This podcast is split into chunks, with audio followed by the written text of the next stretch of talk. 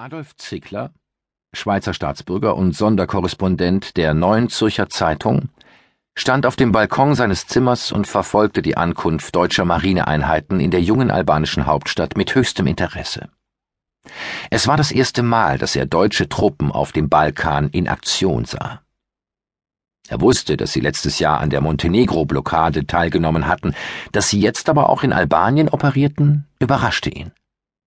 Denn aus Sicht des deutschen Kaisers war etwa Nordepirus der Schauplatz einer unbedeutenden Familienfehde zwischen seiner Schwester Sophia, Königin von Griechenland, und einem entfernten Cousin, der auch Wilhelm hieß, aber eben nicht Hohenzollern, sondern Wied, welcher auf einer Konferenz der europäischen Mächte zum König von Albanien bestimmt worden war, auf Wunsch Rumäniens, dessen Königin Elisabeth die Tante seiner Frau war. Die deutsche Politik kümmerte sich eigentlich nicht weiter um Albanien.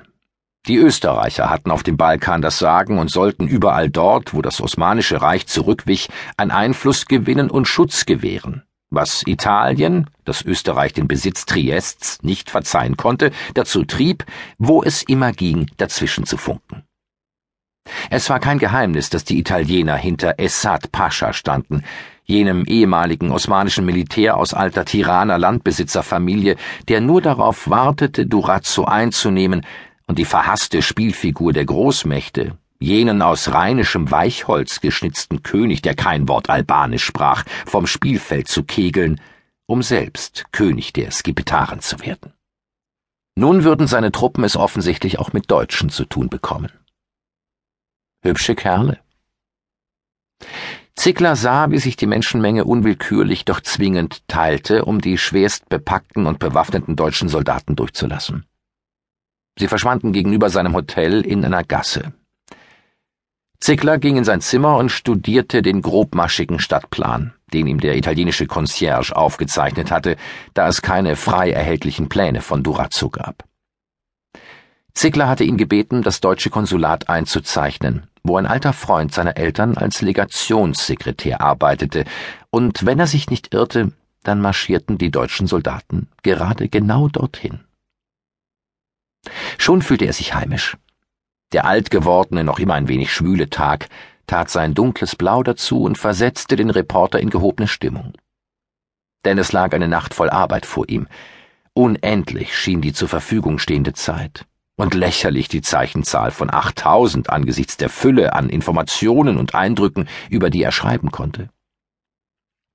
Der Kommandant Stephanopoulos und der Waffenschieber Kolchos, die heruntergekommenen nordepirotischen Freischärler, die alle fünf Minuten zum heiligen Nikolaus beteten, bevor sie armselige Dörfer und uralte Bektaschie-Klöster attackierten, ihre Streitereien ums Essen und der ganze Dreck der vergangenen drei Monate, all das waren nun mit einem Mal durch Notizbuchskizzen fixierte Rohlinge, Bauteile, Materialien. Beschwingt machte Zickler sich an die Arbeit und bedeckte die Blätter des teuren Papiers, das er sich vom Concierge aufs Zimmer hatte buchen lassen, mit seiner Handschrift. Der Knall einer Signalpistole, dem eine Detonation und schließlich Maschinengewehrgarben folgten, die nicht einmal weit entfernt zu sein schienen, weckte Zickler. Er fuhr schweißüberströmt hoch, hatte Tinte auf seiner linken Backe. Die gespiegelten letzten Zeilen, die er geschrieben hatte, bevor er eingeschlafen war. Er trat leicht schwankend auf den Balkon hinaus. Zwischen das Maschinengewehrfeuer krachten nun auch Gewehrschüsse, dann gab es wieder eine Detonation, weiter östlich. Essad Paschas Truppen beschossen die Stadt, und die Stadtgendarmerie hielt dagegen. Auf dem dunklen Platz vor seinem Hotel war niemand mehr zu sehen. Die Cafés waren jedoch weiterhin gefüllt. Nach einer Weile erschien ein Trupp auf der anderen Seite des Platzes, in dem Zickler sofort die Deutschen wiedererkannte, die sich im Laufschritt und voll bewaffnet in Richtung Hafen bewegten. Offensichtlich sollten sie den Königspalast mit dem Fürsten und seiner Familie darin beschützen. Die Schießerei dauerte bis in die Morgenstunden. Erst als es hell zu werden begann, brach sie unvermittelt ab. Gegen sechs Uhr ging Zickler, der die ganze Nacht geschrieben hatte, nach unten, um ein paar Tassen Kaffee zu trinken, zu frühstücken und sich die ersten Zeitungen zu besorgen. Auf der österreichischen Post diktierte er dem Telegrafisten